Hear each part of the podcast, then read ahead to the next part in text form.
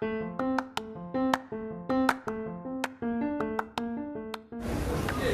皆様こんにちは。このポッドキャストはオーストラリアブリスベンの日常生活を英語日記にしたボイスログ Vlog をお届けするポッドキャストです。英語力向上のために行ってます日記は基本的には1分程度です。その後に日記の中で使われた3つの表現と今日の日記についての一言をお届けしています。この英語日記の文字起こしのテキストはノートというプラットフォームに載せてあります。概要欄に URL を貼っておきますのでもしよろしければそちらもご覧ください。今日はですねうちの家族が日本からやってきて今空港に迎えに来ているので周りに雑音があるかもしれませんご了承ください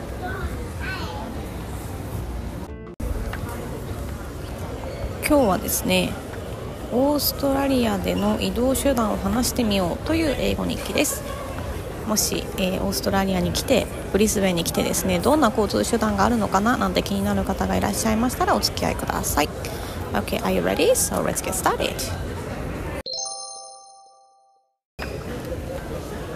This week on the podcast, I'm sharing my experiences living in Brisbane. And today's topic is transportation.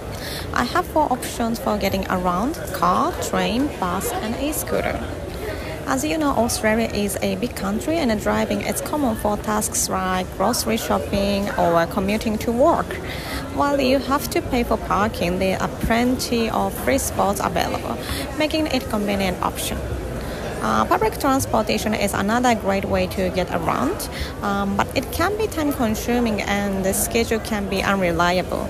Despite this, the laid back attitude in Brisbane makes it a relaxed experience. I have found myself in a rush because of the delayed bus, but overall, it's a good option. E-scooters have become a popular trend in the city. There are many great bike paths to ride on and you don't have to worry about traffic or expensive petrol. Uh, it costs about 50 cents to full recharge an e-scooter and I typically use one from autumn to spring. Unfortunately, it's not possible to ride an e-scooter during summer as the temperature can reach up to 35 degrees during the day.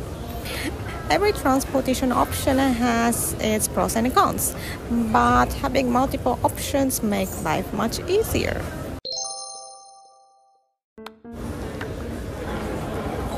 はいそれでは今日の英語日記で使った表現についてお話ししていきたいと思います。1つ目 commute 2つ目 unreliable えー、3つ目 petrol です、えー、1つ目 commute これは通勤するという意味ですね、えー、もうこの単語を選んだ理由は It's go to walk とか簡単な言葉で言っちゃって、まあ、確かにコミュートってあんま使わないなと思って選んでみました。あなんかもうほんとまだまだ言い慣れない言葉たくさんありますね。次 unreliable、えー、これはね信用できないという意味ですね。この単語を選んだ理由は 私この単語めちゃめちゃオーストラリアで使うなと思って。えーと、バスもそうですけどニュースソースっていうんですかね。本当にこれ信用できるのかなっていう時もなんかよく使うので、まあ、使いやすい言葉ということで挙げてみました。次、えー、ペトロえー、これはガソリンっていう意味ですね。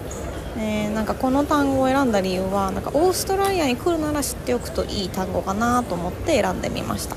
というのはなんかガソリンって通じるんですけどそのオーストラリアの人なんか向こうはペトロって言ってきたりすることがあるので何言ってんだこの人ってなっちゃうから一応知っとくといい単語ですかね。でちなみにガソリンスタンドはペトロステーションあとはサーブって言います。サービスステーションの略。